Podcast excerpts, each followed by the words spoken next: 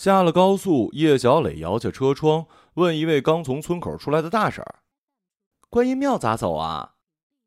大婶儿腾出端着手的碗，指了指东边：“这儿往下，那边走，左拐就到了。”谢谢啊。小磊取下墨镜，大红唇吐出粘连在一起的香烟。听到小磊说“观音庙”仨字儿，于思在副驾驶座位上后缩了一下，有点不好意思。他在北京读了七年书，差一点考上博士，自诩是一读书人。但是马上三十了，居然没经得住劝来拜访一位大仙算姻缘，他感到底气不足。离家十几年，他也听不太懂浓重的乡音了。大仙特别准。前几年我失恋，找这位大仙算的，他一眼就看出我的问题了。小磊情史丰富，却始终修不成正果。大仙儿帮他牵了线，改了命，噼里啪啦念了符，告诉他星座已经转了方向。几年之后，也就是昨天，小磊举行了婚礼，而于思仍然待字闺中。车子磕磕绊绊开到了村尽头，终于看到了观音庙。土黄色的墙面，红色的瓦，一切都是簇新的。小磊最初去算命的时候，大仙还住在小区的地下室。现在他已拥有了信徒为他捐建的庙。见到大仙什么都别说，他能看出你要算什么。小磊说：“庙占地很大的，分主殿跟侧殿。”还有像模像样的门房、厢房。于斯估算了一下，这要是换成北京的四合院，怎么也得几个亿呀！哎呀，北京太贵了，神仙都住不住了。小磊一挑帘子进了侧殿，喊了一嗓子：“王阿姨在吗？”一个光头胖大和尚正在为一女人算命。预约了吗？约了。那到正殿等着。正在算命的女人佝偻着背，没抬手，双手绞着一块手帕。于斯看看她，又看看自己跟小磊，发觉来算命的都是女人。他不是大仙也能猜到这女人在算什么。于斯不由得越发沮丧了，憎恶自己性别中依赖性的一面。但他也不明白，这究竟是因为性别，还是因为命运本身。观音殿空荡荡的，大仙还没到，只有一尊高不见顶的观音像俯视世人。小磊瘫坐在横椅上，衣服很紧，肚子跟腿上的肉堆成了褶子。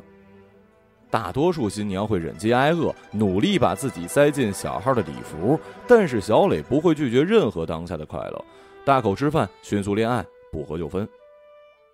于思曾以为小磊不可能结婚。从小学开始，他就是小磊情史的忠实听众。男人们在他的生命里来来去去，留不下痕迹，进而面目模糊，连回忆都困难。那个黄头发的，或者那个一米九的，小磊不再说他们的名字。分手原因大同小异，不喜欢了，没意思。突然就无法忍受对方的缺点了。有些人就是没有长性。嗨，毫无疑问，小磊就是其中之一。半个月前，于思接到小磊电话：“我结婚了，来当伴娘。”于斯握住电话，久久没出声。这是三年来他跟小磊第一次联系。他与小磊呢是儿时邻居，一起长大，在同一所学校读书，直到他去北京上了大学，而小磊留在了家乡。像所有童年伙伴的故事一样，他们尽可能的延长着友谊，随着通讯手段的更新。而保持着联系，直到观念改变了习惯，时间令冷漠变得体面，他们渐渐地接受了现实。他们早已被分开的道路越隔越远了。可听到小磊声音的一刻，于斯突然觉得一切都回来了。他想起小时候和小磊一起躲在被子里说话。哦，呃，是听小磊说话。他总是有说不完的话，于斯就听着，羡慕他能畅快的自由表达自己。然后在这延绵不断的声音中沉睡过去。嗯，我一定去。于思说。婚礼上，小磊把丈夫推到于思面前，这就是我男人。男人高大，有些虚胖，是老实人的眉眼。呃，我一直听小磊提起你，高材生啊。他憨憨笑着。于斯知道这么多小磊的事儿，这是他没有听过的一个人，看起来要更加的。于斯在想着合适的词，平时还是稳重。毕竟大仙儿牵过线的，他发现也不只是男人。最近三年，小磊过得怎么样，喜欢什么，他都不知道。家乡的婚礼规矩很多的，要一板一眼的走步骤。于斯穿着蓝色的伴娘服，准备小游戏，应对伴郎叫门，讨要红包。全天下的婚礼都是套路。司仪说着千百个婚礼上重复过的话，努力不念错名字。一个伴郎推搡了于斯一下，他回头只看见几张挂着一模一样笑容男人的脸。他想走到婚床边的角落里倚墙而立，刚迈步，发现伴娘服右侧的拉链有一些松动，只好夹着胳膊一点一点挪过去。婚床上大红色的床单几乎无边无际，小磊穿着同色系的绣荷。头上叠着几层金色首饰，身上堆满了鲜花花瓣，他陷在其中，像是一个几乎要沉下去的木偶。于思想啊，自己结婚的时候还是不办婚礼了。众人转场到了宴席厅，厅的正中间是一个长形舞台，天花板垂下来粉红色的纱帐，雪纺，新人将要从这里走过去。现在舞台的尽头循环播放着象征美好生活的图片：普罗旺斯的薰衣草、夏威夷的沙滩以及瑞士的古堡。小磊换了一身露背的白色婚纱，缓缓走上舞台。五米长的裙摆在他身后铺开，他喜欢层层叠叠的白纱堆起的仪式感，但并不介意是否高价。婚纱和婚鞋都是淘宝上买来的平价款。于斯跟在他的后面，伴娘服是租来的雪纺长裙，胸口有来历不明的污渍，想必是哪个前主人在穿的时候不小心留下的。为了匹配礼服，于斯特意买了昂贵的高跟鞋，但小磊还是和小时候一样，凡是穿个样子的就没有必要花大价钱。于斯站在舞台上，看着台下那些玩手机逗孩子的宾客，他们已经有些不耐了。工作日的中午，各位还要赶着回去上班呢。只有孩子还会对那些飘荡着彩色气球感兴趣，可小磊说必须办婚礼，形式很重要，会让人知道有些东西不一样了。于斯想起中学毕业的时候，小磊送给他一本同学录，里面贴了各种代表他们过去的小物件。于斯感动又不安，他一心沉浸在离开家乡的兴奋，没有准备任何东西。接过那本同学录，于斯很快将它置于箱底。如今他能穿着伴娘服，想起那本同学录，自那时起，果然有什么东西就不一样了。他感到自己再也回不到以前那样回报他的热情。他们的故事琥珀一般的封存了起来。婚礼宣誓，证婚人发言。证婚人是小磊的单位领导，一个油面老男人，说些精神文明之类的话。哼，这个人跟小磊的婚礼有什么关系啊？于斯翻了一白眼。接下来是一位特殊来宾发言，这位来宾是新娘的发小，特意从北京赶来的。正在发愣的时候，于斯听见司仪在招呼自己，他感到一阵微微的眩晕，胳膊夹着裙子，歪歪斜斜走到了舞台中央。司仪给他递来话筒，一对新人站在离他几米的距离，不管是否天选之人，新郎都面目模糊。台下宾客也都面目模糊，小磊定定的看着他，浓妆像戴了面具，脚下的裙摆绕了几圈。喂，话筒发出滋啦的杂音。小磊，于斯说了一句话，喉头突然堵住，有什么东西掐住了他的声音。我第一次见你，是我转学到附小后的第一天，有人在路上叫住我说一起走。结果我们发现还是邻居。我们之间，你是那个永远热情阳光的，我希望你幸福，那样，那样我也会觉得自己很幸福。好像终于等到话音落下，于斯的眼泪大颗的划过了一堆粉的脸颊，变得浑浊，滴在伴娘服的胸口，融进了雪纺的褶皱里。他好像知道伴娘服为何会有污渍了。于斯低下头，台上台下一片白光，声音嘈杂，但也听不清说了什么。雪纺、领导、宾客，都消失了。他感到小磊冲过来抱住他，于斯不知道是什么触动了自己，也许是小磊所说的仪式感，有什么东西不一样了。也许是他在那个浓妆新娘身上看到了当年校门口等他的小姑娘，他受到了一阵阵物理冲击式的震动。这不是成年之后他习惯去理性分析的感情。他与他分享过一段稚嫩的时光，像毛抛出海底就翻搅起海浪。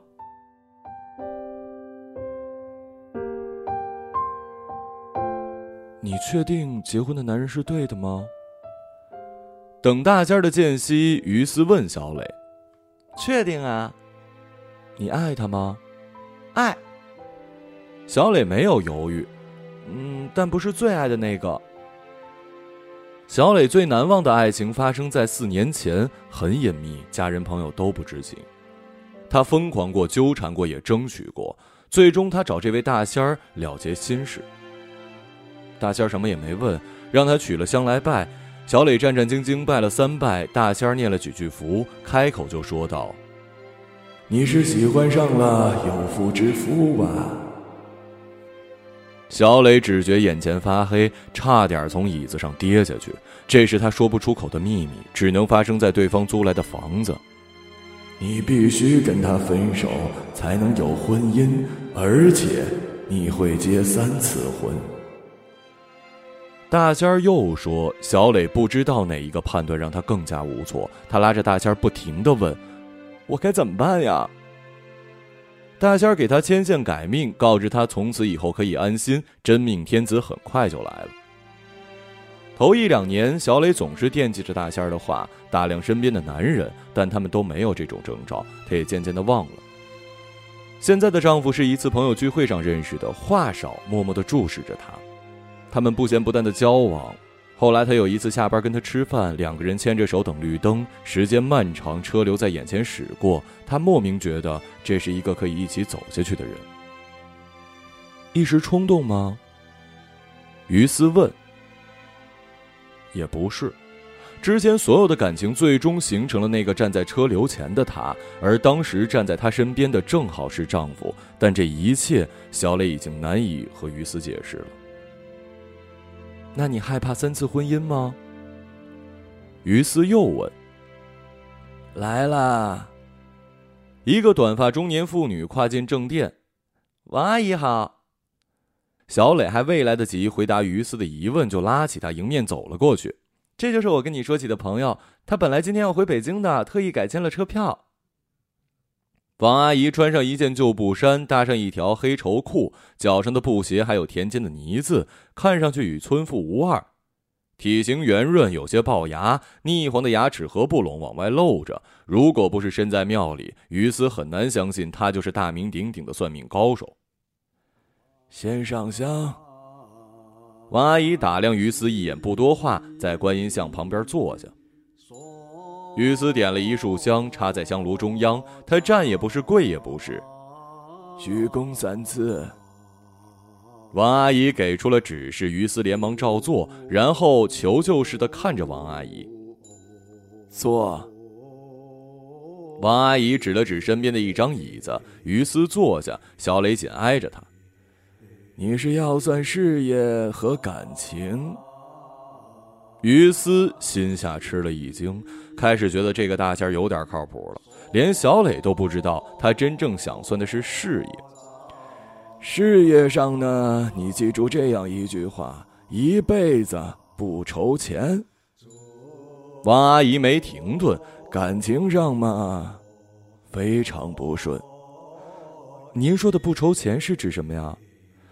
不愁钱，就是总有人在你需要的时候给你送钱。多少钱是不愁钱？只有饭吃也是不愁钱，就是不愁钱。那我要做的事情呢？大仙有点不乐意。不管你做什么事儿，感情不顺都是不好的。怎么不顺了？姑娘，你实话跟我说，你现在是不是跟有妇之夫有关系呀？你命中情路坎坷，结不了婚，就算结婚也要离。大仙一口气说完，有妇之夫。你想想，你是不是喜欢有妇之夫？身边是不是有有妇之夫喜欢你呀？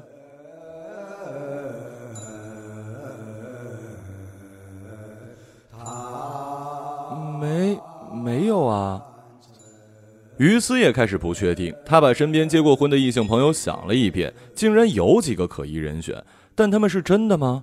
并没有跟自己说过呀。你结婚太难了，你命里没这个东西。大仙儿说完，继续看着远方。小磊同情的拍了拍于斯的肩：“没事啊。”他特小声的说了这句。于斯不知道自己该做出什么反应，是要回应小磊的安慰，告诉自己会好的，还是马上去求王阿姨，让她给自己改命？他抬头看着观音像，观音也看着他，不说话。几乎是第一次，他希望观音能告诉他点什么。他被一个刚刚见过面的人宣判了命运，在此之前，他甚至都不知道自己有此命运。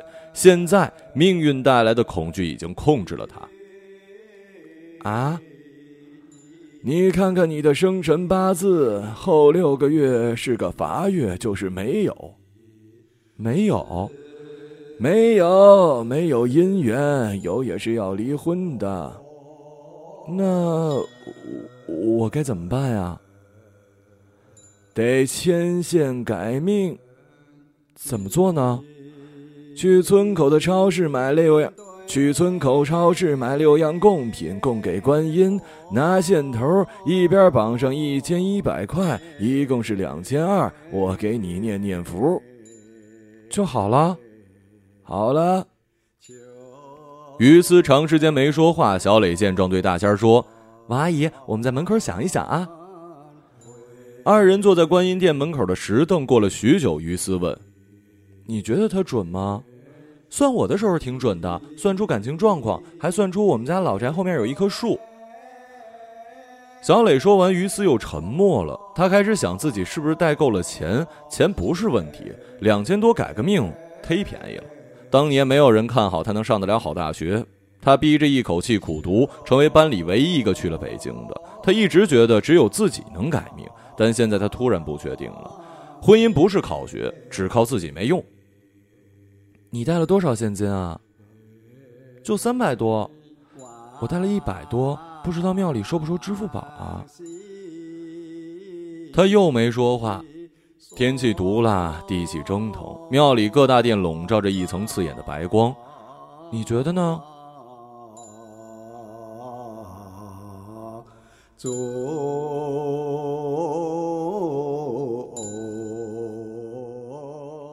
在小磊印象里，于斯很少问他问题，他是一个最有主意的，自己打点一切。过段时间发来短信，我换工作了，或者我买房了，像一份邮箱里收到的商场简报，样样都好，他插不上话。现在于斯却垂着脑袋蔫儿了。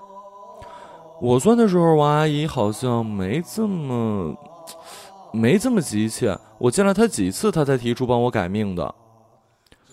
于斯抬眼看着他，小磊继续说。对，没这么急切。我也感觉他今天不在状态，问的少，说的少，很快就提钱的事儿，让人觉得有点儿，有点儿不太真诚。小磊打了结巴，明明之前为大仙儿说尽好话，现在突然改口，他也不知如何解释。是啊，太快提钱了，对吗？依我看，嗯，我看你自己的意愿，你觉得？你觉得完全相信你能改，你就去改；如果不相信，也许也许不到时候。你觉得我会像他说的那样吗？人的命运很难讲。我遇见我老公也是在算命好几年之后。你说是改命的结果还是别的，也不好说。小磊一半安慰一半心疼，语无伦次的回了几句。于斯不再盯着他，小磊松了一口气。真的，我劝你别难过，无论听到什么都别难过。小时候，小磊也这么劝过他。无论考多少，都别难过。王阿姨还说我要结三次婚呢。你担心吗？也担心，好像结了还得离似的。但我觉得我能经营好这一段。突然，小磊想到什么，兴奋起来。我跟你说，有一种开光后的镯子对桃花很管用，我同事推荐的。她买了之后，很快遇到了现任老公。我后来也买了，很快遇到我老公，就是那种粉红色的，在网上有一家叫做“千里姻缘”的店买的。于斯的嘴角动了动，笑了。他所在的网站刚刚对这种开过光的佛物辟过谣，一个塑料镯子的成本不过是几元，顶个开光名头标价三百，网站一个月能卖出几千个。你说的对，我得再想想，今天就算了。小磊看于斯恢复了气色，自己也高兴起来。对，咱们再想想，也许马上就能遇到呢。二人与大仙告别，大仙送他们到庙门口，背着手。那中，你再考虑考虑。但你这年龄也不小了，再考虑也是要时间的。说罢，他点点头，回庙里去了。回去的路上，小磊的嘴没停过，翻来覆去就那几句话。这次王阿姨有点不对劲儿，也可能现在她的想法变了。你别难过，命运这事儿真不好说，实在不行以后再找个人改。于斯并没有特别难过。他在努力想象，如果大仙的预测真的发生，他能否接受这就是他的命？他不知道，他自己能做好生活上的准备，明白孤独是所有人的终极状态，但是要接受过程也是孤独的吗？他并不知道。其实我不太了解你。小磊轻声说：“啊。”虽然我们一起长大，我也不知道你在想什么。每次都是我说你听，你都不说。啊！于斯有些措手不及，他正想到老年了买保险的事儿。他正想到年老了买保险的事儿。你有没有想过，太独立了，不需要别人，就不容易找到另一半呢？于斯承认。你在北京过得怎么样啊？嗯，还好。于斯说：“为五环外一居室的房贷奔波生活，是否是当年那个考出家乡的小姑娘所期待的呢？”他并没有被命运眷顾多少，几段感情算下来，持续时间跟小磊差不多，也是没个长性。对待感情，他非常被动，有就有，没有的日子也能过。小磊把车停到了路边这样不行，你得努力呀。他说的真诚，眼睛微微正圆，几乎像在宣誓。他们停在一段土路附近，大货车来来往往，带起一阵一阵灰，弥散在窗外。你得努力。小磊重复一遍。他们躲在这个，小磊重复了一遍。他们躲在这个机器盒子里，似乎在密谋着什么重大的机密，就像是小时候躲在椅子围成的城堡，就像昨天晚上新郎去送家人，他们躺在婚床，躲在被子里说悄悄话。那时小磊卸了浓妆，白天婚宴的疲劳让他睁不开眼。酒醉又让他不停的说话，是我选择了婚姻，我经历了太多段感情，我和老公经历了太多磨合，我们的婚姻如果能走下去，不是因为我老公多好，而是我决定这么做，是我决定走下去。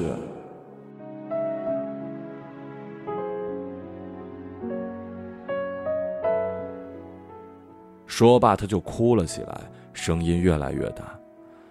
于斯拿了纸巾擦去新娘印在大红被单上变得深黑的眼泪。你得努力呀。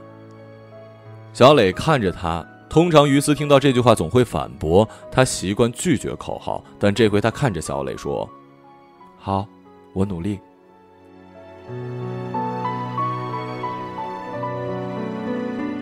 在北京的时间总是过得特别快，睁眼地铁的人群，闭眼是微信群里的对话，永远熙熙攘攘。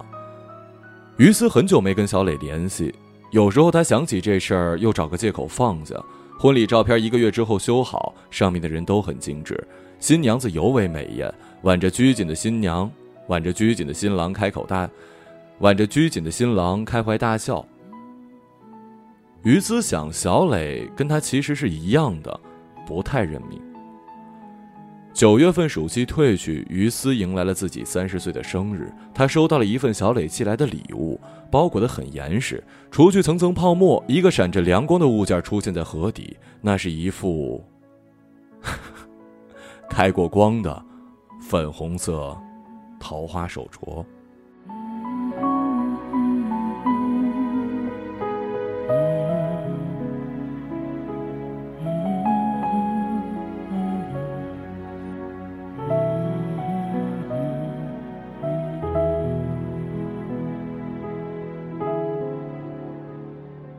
一个朗读者，马晓成。